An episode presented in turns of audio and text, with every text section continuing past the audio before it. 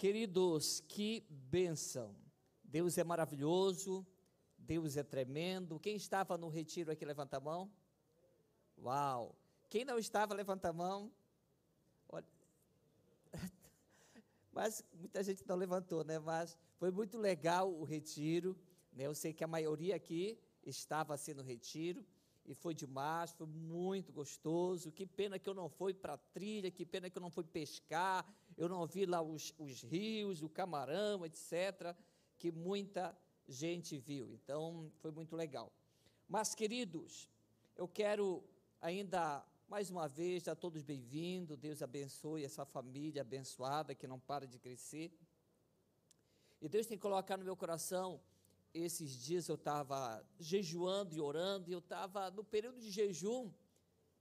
Eu digo, Senhor, eu estou jejuando, o que mais que eu preciso? O que mais precisa fazer? E eu já tinha ouvido tanto sobre jejum, já tinha pregado muitas vezes sobre jejum, já tinha ouvido muitas ministrações sobre jejum, mas de Senhor, eu alguma coisa está faltando aqui, eu preciso ouvir alguma coisa a mais sobre o jejum. E, e é isso que eu quero falar para vocês sobre jejum. E o nosso jejum vai estar começando, querido, sexta-feira.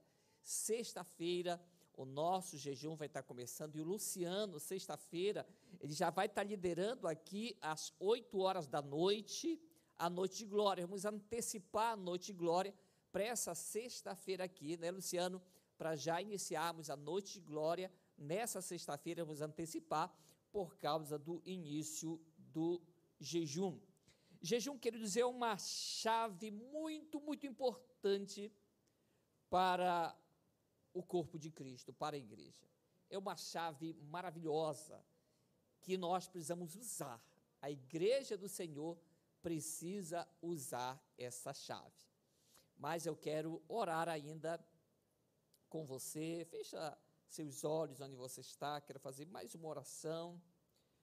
Pai, em nome de Jesus, muito obrigado, Pai, que o teu nome seja exaltado, coloco na tua santa presença esse momento, Pai, que seja um momento muito precioso para todos nós, que a tua palavra que é poderosa, que é eficaz, tua palavra que faz efeito, tua palavra que é, venha se derramar em nosso meio, em nossos corações, para a tua glória, Pai, para teu louvor. Muito obrigado, Pai. Te agradecemos em nome de Jesus e todo pensamento intruso caia por terra em nome de Jesus. A falta de reconhecermos, querido, os benefícios do jejum, ele vai causar danos na vida de cada pessoa. A falta do reconhecimento da eficácia e dos benefícios que o jejum pode trazer, tem sido a causa e frieza espiritual de muitas pessoas. O não reconhecer, o não é, é, querer se envolver com o jejum. Eu não estou me referindo àquelas pessoas que não podem ficar sem comer. Por exemplo, a Marciene, ela não pode ficar sem comer, né? ela precisa se alimentar por causa da saúde, cirurgia, o processo todo que ela passou. Mas o jejum, queridos, ele tem sido, eu sei, mais uma vez, eu sei que muitos não podem fazer esse jejum que eu estou falando aqui. Mas essa chave, muitos são, não atentam para a sua existência, o jejum. Muitos não têm atentado para a sua existência. E a falta do jejum tem sido a causa é, de muita deficiência no corpo de Cristo, na igreja. Então, isso nós vamos estar abordando isso sobre jejum. Não é uma palavra que nos agrada tanto por causa que, quando a gente fica sem comer, a gente fica um pouco estressado, chateado. Né? Quando as pessoas passam por um período maior de jejum, é, também é, é, é fica com a flor da pele, tudo torna mais sensível na vida dela. Eu aconselho você que vai estar jejuando, são 21 dias de jejum, começando nessa sexta-feira. Mas fique à vontade, se você puder tirar um dia todo, tira. Mas não vai chegar alguém, eu quero tirar três dias de jejum só da primeira, só na água. Calma, vai com calma, mas é muito importante jejuar. Faz bem para a saúde o jejum. O jejum é provado por muitos médicos que você desintoxica o organismo. Né? Que palavra difícil, né? Então, o organismo, se você ingerir muita água e procurar não estar comendo coisas que muitas vezes fazem mal para a saúde. Olha só o que Jesus fala no Sermão do Monte. Jesus ele está ensinando o povo a orar. E ele está dizendo no capítulo 6, no versículo 5 e 6, Jesus está dizendo: Olha, quando vocês orarem, quando vocês orarem, não fazem como os hipócritas, que eles vão nas praças e gritam e tudo mais. Mas ele fala: quando vocês orarem, ele mostra a forma certa de orar. É em secreto, e fala com Deus, e o teu Deus que vem em secreto vai te responder. Então, Jesus não disse, é, é, se vocês quiserem orar. Jesus fala, quando vocês orarem. Então, Jesus está se referindo aqui à importância de oração. Então, de todo cristão deve orar. Por isso que a palavra é quando vocês orarem. Então, Jesus, ele dá uma palavra para mim e para você, que quando nós orarmos, é para nós se comportarmos desse, dessa forma. Aí Jesus fala mais o seguinte, no versículo 17, olha só o que ele fala, versículo 16 e 17. Quando vocês jejuarem, ele fala também, não jejuam como os hipócritas, que desfiguram o rosto, e assanham o cabelo, e demonstram para as pessoas: olha, eu estou jejuando. Então, Jesus disse que não é dessa forma para jejuar, a não ser que é um jejum coletivo, onde toda a igreja, todo mundo sabe que estamos jejuando. Mas ele fala, mas quando jejuarem, ou seja, ele não está dizendo se vocês jejuarem. Jesus ele é muito inteligente, muito sábio aqui, porque ele diz, olha, ele mostra a forma negativa e a forma correta de fazer um jejum, mas ele incentiva e pede para o povo jejuar. Então Jesus espera que jejuamos da mesma forma que ele espera que venhamos a orar. Isto é muito claro na Bíblia. Então, a, a, o jejum ele tem sido uma ferramenta dada por Deus para incendiar vidas. Todos os grandes homens de Deus jejuaram. Eu gostei de uma palavra que, que alguém perguntou para o, o sogro, é, meu Deus do céu, é, o pastor Eibe, casado com a Priscila, o pai do, do, do esposo da Priscila, claro, muito conhecido. Pastor Luciano Subirá. Alguém chegou e fez uma pergunta, mas olha, mas ainda é permitido jejuar? No Novo Testamento? Daí o Luciano subirá disse: Olha, Jesus jejuou. Então pronto. Então, querido, Jesus jejuou, maior exemplo para nós. Então o jejum continua sendo válido, é normal o povo jejuar para glorificar, para querer algo de Deus. Isso é muito importante. Agora parece que no momento não é muito bom essa palavra de jejum né, o jejuar, meu Deus, é um sacrifício da alma, é uma renúncia ao corpo, é, é, é, um, é, um, é um dizer não para a vontade, ou seja, é um abalo para a alma. O jejum, ele é um abalo para a alma, porque a alma quer comer, né, a carne quer se alimentar, as emoções elas ficam melhores quando nós estamos comendo uma lasanha gostosa, né, aquele churrasco lá na, na, na, na no retiro, ou aquele vatapá também, né? Então, queridos, então é, agora quando fica sem comer, parece que a alegria, aquela, não fica tão aflorada. Então, no momento, parece que o jejum é um chicote para nossas vidas. Mas é de extrema importância para alcançarmos algo maravilhoso. Algo maravilhoso. Olha só o que João Wesley fala, João Wesley fala, um grande homem de Deus, um grande evangelista, ganhador de centenas de milhares de almas. Olha só o que ele falou. Eu estou convencido que se um cristão entendeu a necessidade de jejuar e não pratica o jejum, ele vai se desviar com a mesma probabilidade de um cristão que entendeu a necessidade de orar e não ora. Então, João Wesley, um grande avivalista, um grande homem de Deus, ele falou, que ele disse, olha, se um cristão sabe a necessidade de jejuar e não jejua, ele tem uma possibilidade de desviar da mesma forma que aquele cristão que sabe que existe a, o correto uma, ter uma vida de oração e não ora. Então, se o outro pode desviar porque não ora, ele acredita também. Se uma pessoa não jejuar, ele também tem uma possibilidade de se distanciar dos caminhos do Senhor e não ser tão cheio da presença de Deus como deveria ser. E o João Wesley, ele era mais intenso. Ele só consentia alguém ser ordenado para o ministério se jejuasse toda quarta e toda sexta até as quatro horas da tarde. Olha só o que João Wesley acreditava, que ele ia colocar alguém no ministério. Ele disse: não, eu só coloco alguém no ministério se essa pessoa. João Wesley, ele entendia tanto a importância do jejum, e ele dizia: olha, só vai ser um pastor ordenado se pelo menos o mínimo tiver um jejum na quarta e na sexta e for pelo menos até as quatro horas da tarde. Da importância que ele acreditava que um homem de Deus deveria tirar também um tempo para orar e também para jejuar.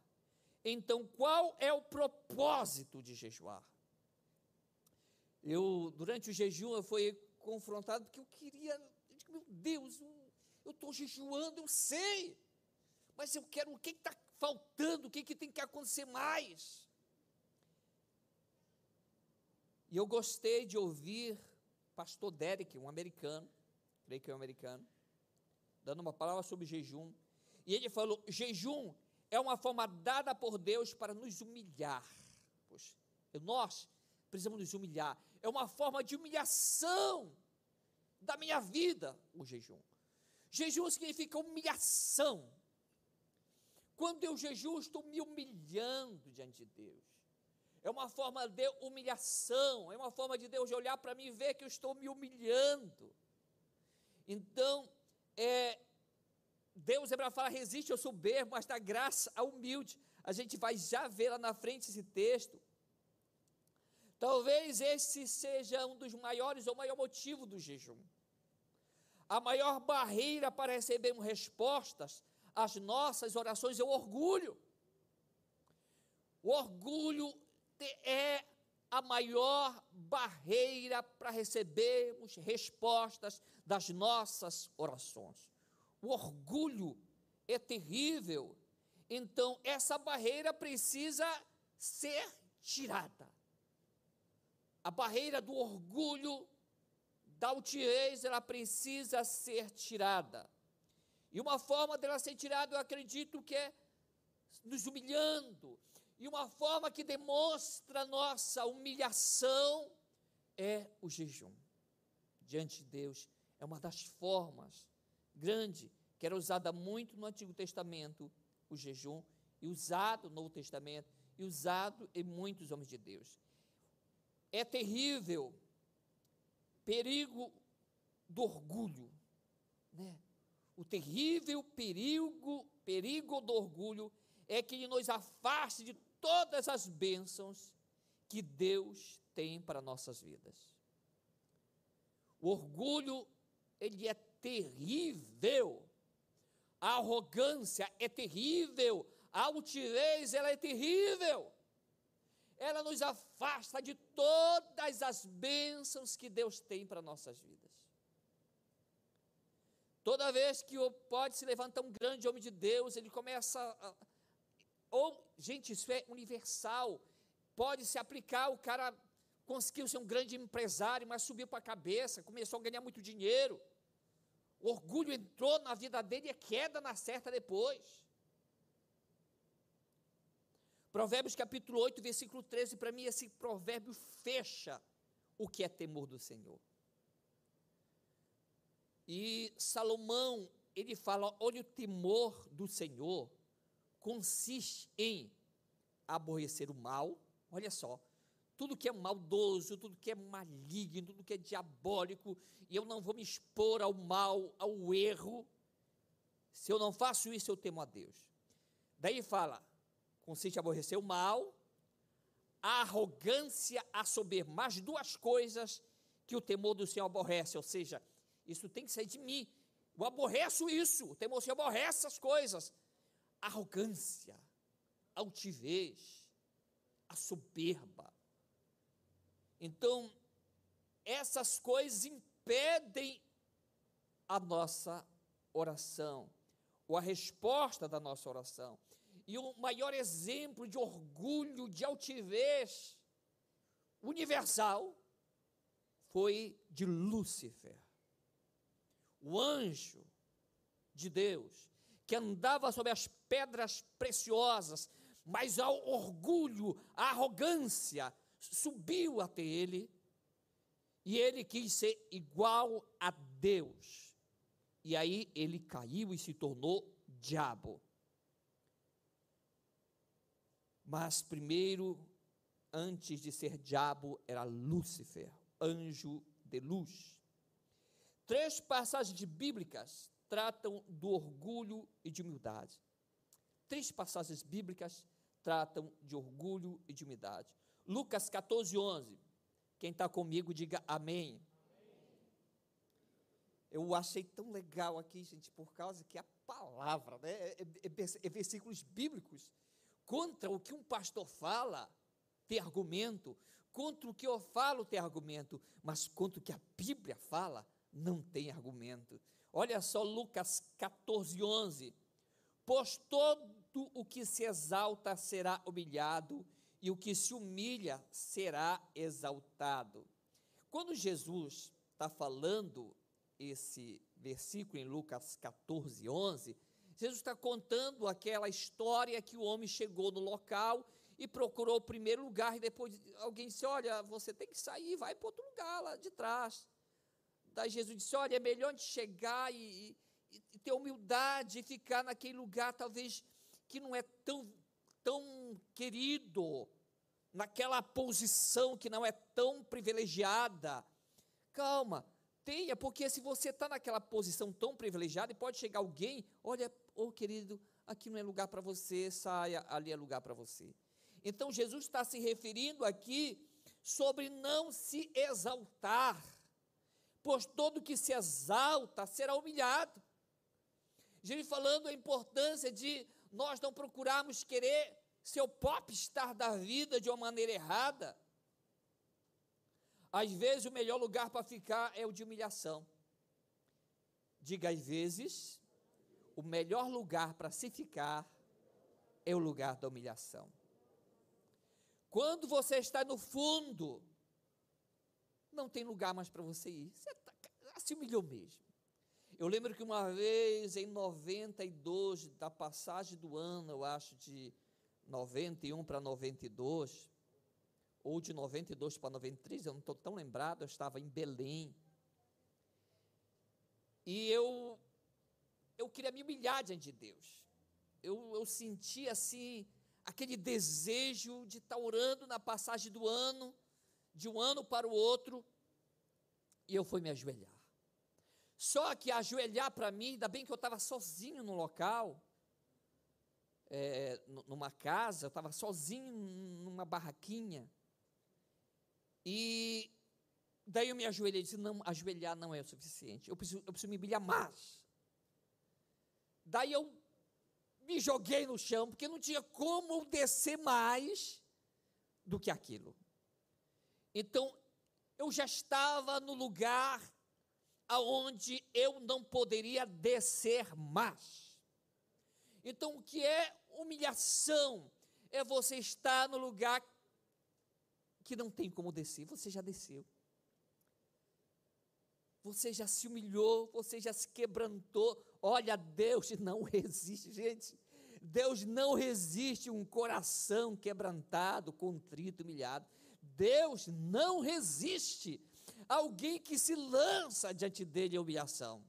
Deus não resiste. Por isso, queridos, que o, o ajoelhar, é, é estar na terra, nos pés dele, é humilhação.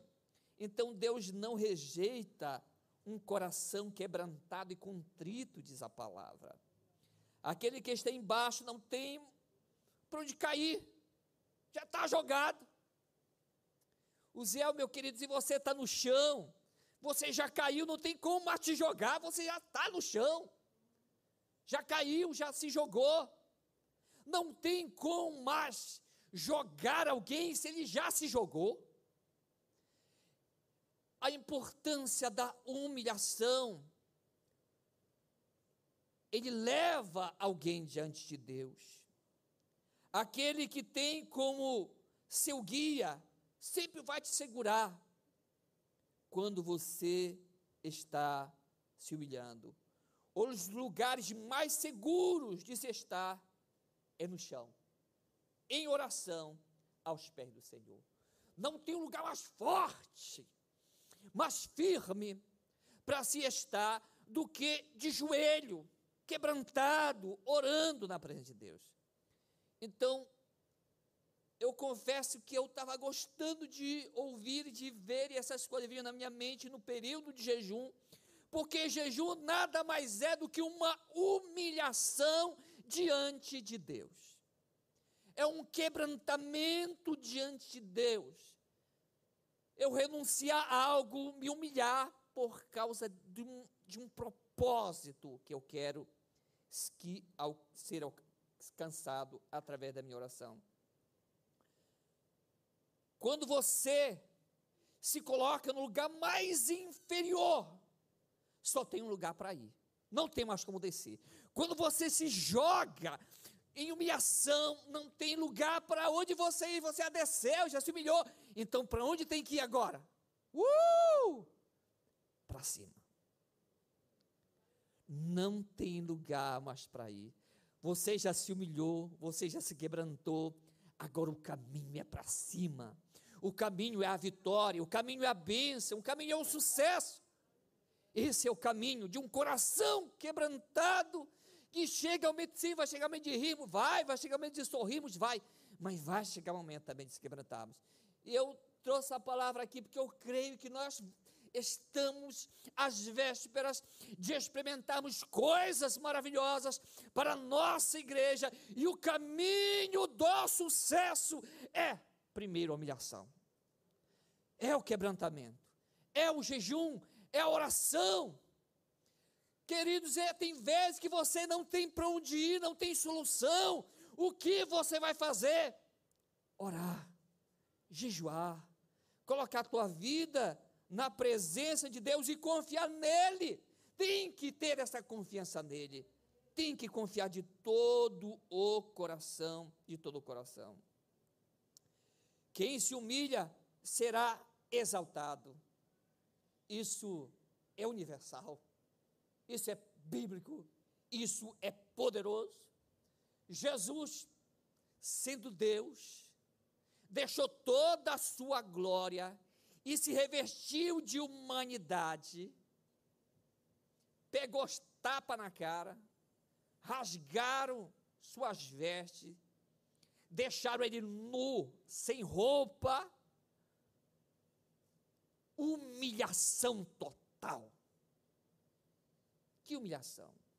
Imagine alguém de você ser exposto sem roupa, você que era chamado de rei, você que tinha estava no céu com toda a glória, todo o poder, se revestiu de homem, agora está exposto nu numa cruz. Não é aquela fralda não que aparece nos filmes. Jesus estava nu, totalmente, sem roupa nenhuma. Vergonha, humilhação total. Mas para que ele tivesse o um nome acima de todo nome, e para que diante dele se dobrasse todo o joelho no céu, na terra e debaixo da terra. Que nome maravilhoso, o nome de Jesus que alcançou toda a glória, a nossa salvação por essa humilhação total. Porque depois da humilhação vem o que? O levantar. Vem a glória, vem o poder. Então, que ato de humilhação Jesus passou. Que ato de humilhação. Deus promete exaltação a mim e a você se houver humilhação. É promessa de Deus. Deus promete, porque quem se humilha, atitude, a promessa qual é? Será exaltado. Meu Deus, Jesus falou isso. Se Jesus se Jesus, se Jesus falou, se eu me humilhar, eu vou ser exaltado. Quem pode argumentar contra essa palavra bíblica? Constituição celestial. Não tem como. Gente, é por isso que os grandes, os grandes, os grandes, os grandes homens de Deus, eles são muito humildes.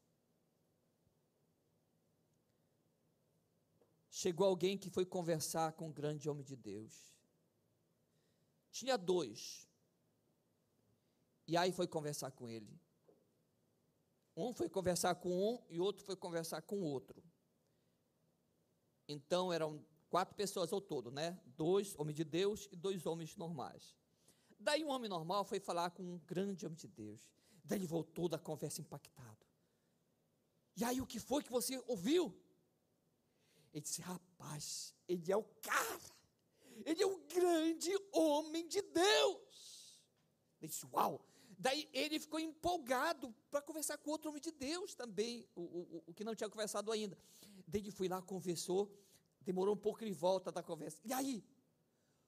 Rapaz, eu sou um grande homem de Deus. Ou seja, o grande homem de Deus ele não mostrou todo o que ele era, mas ele fez sentir que aquele rapaz que foi conversar com ele poderia ser esse grande homem de Deus. Ele voltou impactado, achando também que ele poderia ser um grande homem de Deus. Então, queridos, o grande homem de Deus, ele se aquebranta, ele se humilha. A humildade é essencial para uma oração eficaz. A humildade é essencial para uma oração eficaz. Tiago 4,10 fala: Humilhai-vos na presença do Senhor e ele vos exaltará. Tiago confirmando: humilhação, humilhai-vos, 4,10: Humilhai-vos na presença do Senhor e ele vos exaltará. Qual é o caminho da exaltação? Humilhação da minha parte. O caminho da exaltação é a humilhação. 1 Pedro capítulo 5, versículos 5 e 6. Vou ler primeiro o versículo 6. Humilhai-vos, portanto, sobre a poderosa mão de Deus para que ele em tempo oportuno vos exalte. Humilhai-vos diante da poderosa mão de Deus, para que em tempo oportuno ele vos exalte. Mais uma vez, eu creio essa igreja pegando fogo. Eu creio que vai chegar muita gente aqui em outro lugar, outros lugares que a gente vai estar. Meu Deus, as pessoas vão ser impactadas. O fogo vai estar, o pessoal do louvor vai estar animado, é choro. Eu creio que pessoas vão ser libertas através da adoração. Aqui a turma do louvor cantando, pessoas vão ser tocadas, vão começar a chorar. Vai começar um poder de Deus, pessoas vão começar a rir o poder de Deus vai atuar poderosamente, está atuando nossa igreja. Mas começa com a humilhação, se humilhar diante da poderosa mão de Deus, para quem tempo oportuno, quando tiver oportunidade, uh, exaltação vem. Quando tiver uma oportunidade, chegou o momento, chegou a hora. Mas interessante que o versículo 5 fala o seguinte: ele fala várias coisas, mas no final ele fala: porque Deus resiste ao soberbo, mas dá graças humildes. Parece que aquela pessoa que, orgulho, Deus coloca a mão no peito. não, tu não passa, não. É orgulhoso, eu te vejo. Negativo. Orgulho? Não, não adianta ir contra Deus. Mas Deus dá graça aos humildes, quem se humilha. Mas resiste aos soberbos. Não há acesso a Deus com orgulho. Não há acesso. Não há acesso a Deus com orgulho. Uma das formas para nos humilharmos diante dele, o jejum. O jejum é uma forma de humilhação diante de Deus. Gente, quando você está jejuando, você está se humilhando. Por quê? Porque você está dizendo não a ti próprio. Você não, não, não vou comer, não, não vou querer isso, não. Isso daí não é, é tempo de, de, de, jejuar. Porque o jejum, ele, no Antigo Testamento, ele fala sobre sacrifício. E esse sacrifício era o jejum. Ou seja, afligir a alma. Toda vez que você lê no Antigo Testamento, ou muitas das vezes, quando fala que afligiu suas almas, uma das formas de afligir a alma é o jejum, que aflige a alma.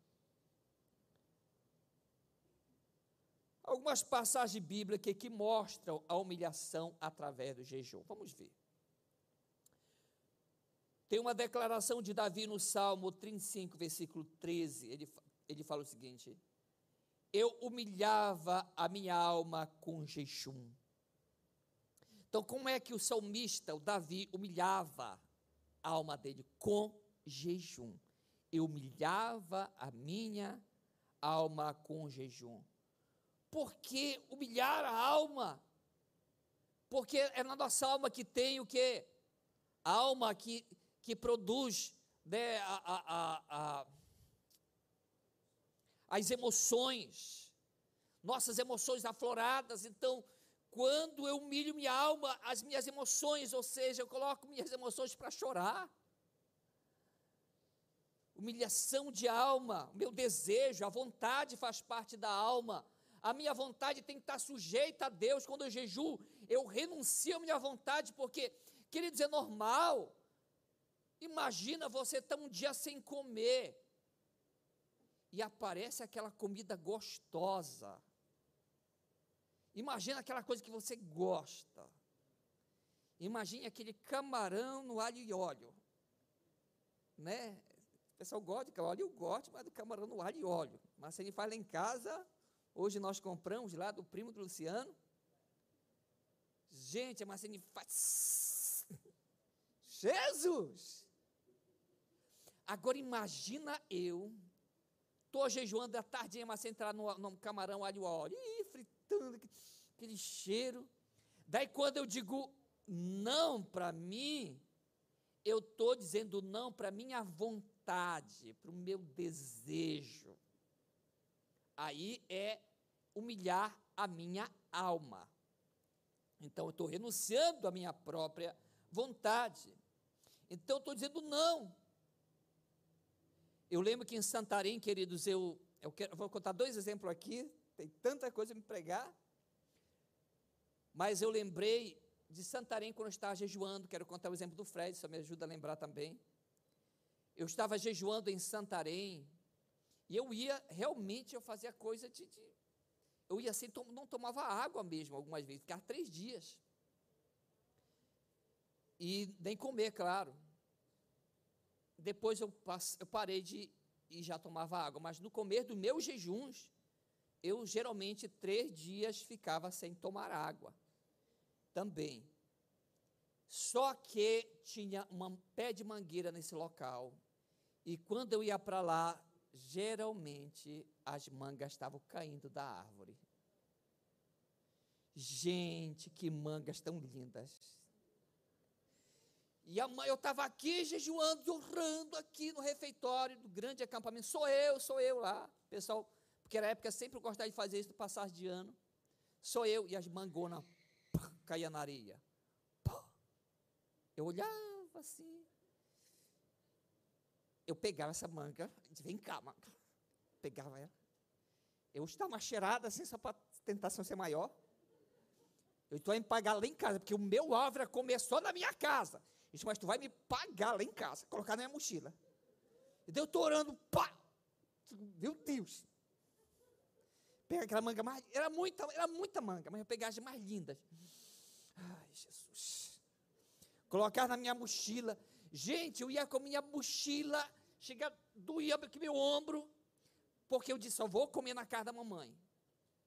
E aí, mas lá na casa da mãe, ela me pagava essas mangas também. Mas, querido, o estômago, ele é um servo, mas ele pode ser um mestre terrível. Então, o estômago é para ser servo, não mestre. O Fredson, eu queria falar mal dele, mas ele não está aqui, eu gosto de falar mal na frente. Mas o pastor Fredson está ali, perdão. O pastor Fredson, ele não conseguia passar de um dia para o outro no jejum, né? Não conseguia, não conseguia. Ele não conseguia passar. Ele, quando chegava de tarde, ele comia. Toda vez eu pegava, não, Fred, hoje tu vai passar. Para chegar à noite, o Fred não aguentava comer. Daí o que aconteceu? Um dia eu estava dormindo numa casa, digo, bom, não tem como o Fred comer, que aqui só é nós dois, e aí ele vai passar. Mas ele tinha bom coração para passar, é porque era tentação mesmo, tinha oportunidade. E aí foi que nós éramos solteiros, né, a gente estava dormindo na casa. Pronto, já era quase meia-noite. Uau!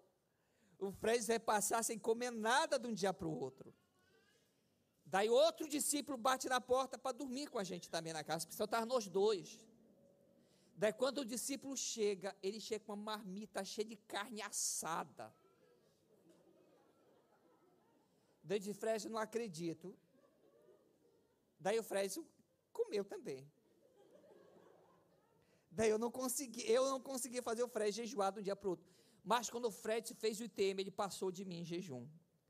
Porque eles fizeram, porque eu fiz o ITM primeiro que o Fred, o ITM era um seminário. Mas na época do Fred, eles judiaram muito do povo lá no jejum. E o Fred fez um jejum de 40 dias na água. Gente, que jejum. Eu, eu lembro que eu olhava para o Fred, eu lembrava da Bíblia, um caniço agitado pelo vento. Me dava uma pena do Fred. Ele não passou, agora ele estava enfrentando um jejum muito alto. E é claro, mas ele tinha jejuado muitos, muitos dias, né? Já antes, na minha época comigo. Mas esse jejum realmente foi um jejum muito grande. Então, queridos, é, aí, o jejum é de extrema importância. Quem sabe não é por isso que o Fred até hoje está comigo, né? Jejuou tanto.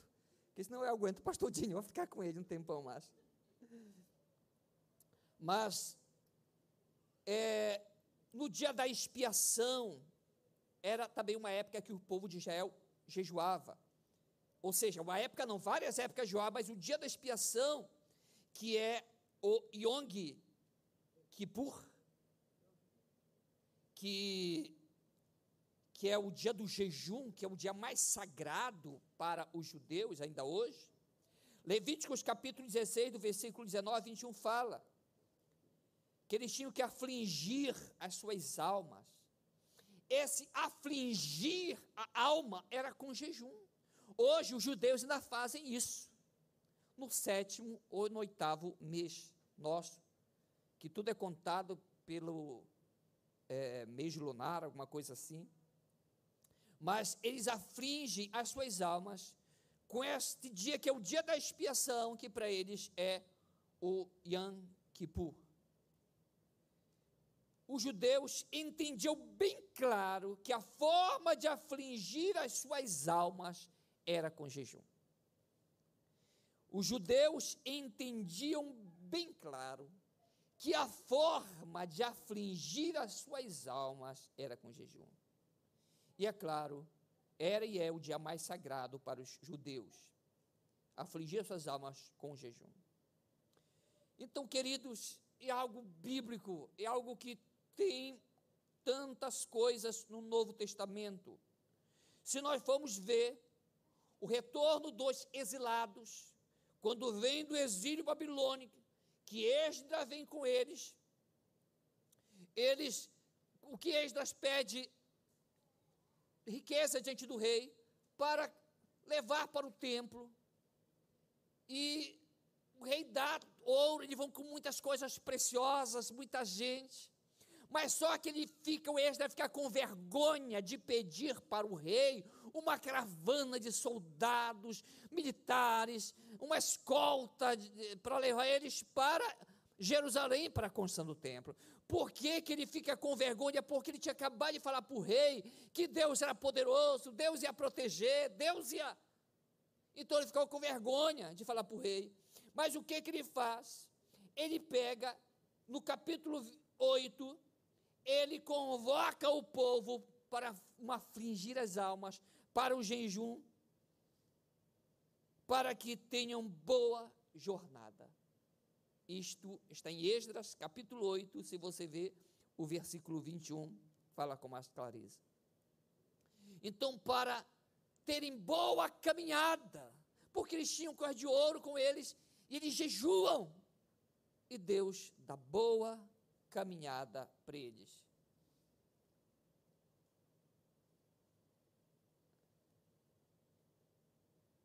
Queridos,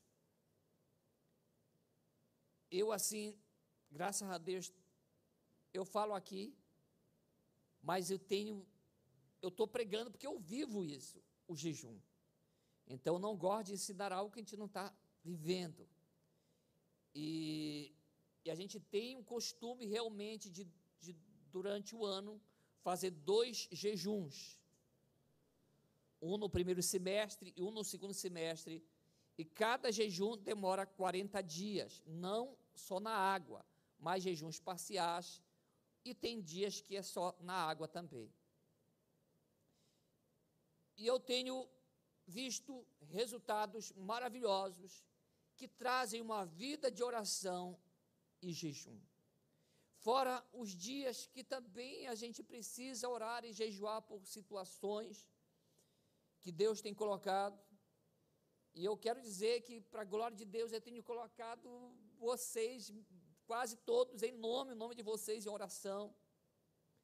E eu sei que Deus há de fazer coisas maravilhosas, porque eu sei que essa é uma igreja que ora, que coloca a sua vida na presença do Senhor.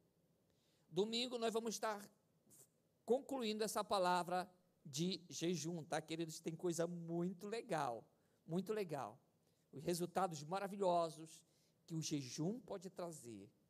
E eu sei que é verdade, porque pessoas que ensinam sobre jejum são pessoas grandes homens de Deus. Eu escutei nessa época de jejum Davi Yang Show, ou Po Yang Show, dando uma palavra sobre jejum. Escutei também o pastor Luciano Subirá. Escutei pastor Eibe escutei o pastor Derek, acho que é esse o nome dele. Então, pessoas, homens de Deus, escutei sobre João Wesley, escutei sobre Martin Lutero, escutei, ouvi sobre é, é, é, Charles Finney, pessoas que tiravam tempo de jejum e oração, né, da presença de Deus aquele que cuidou dos órfãos, que eu sempre falo aqui. Eu esqueci. George Miller. Então, pessoas que oravam, tiravam tempo com Deus. E por isso que eu creio que tua vida, a minha vida, nossas vidas, não vão ser mais a mesma, porque nós estamos compreendendo, por isso quero trazer essa palavra para nós compreendermos mais o poder e a eficácia de uma vida de oração e uma vida de jejum. Nós temos grandes exemplos no Antigo Testamento.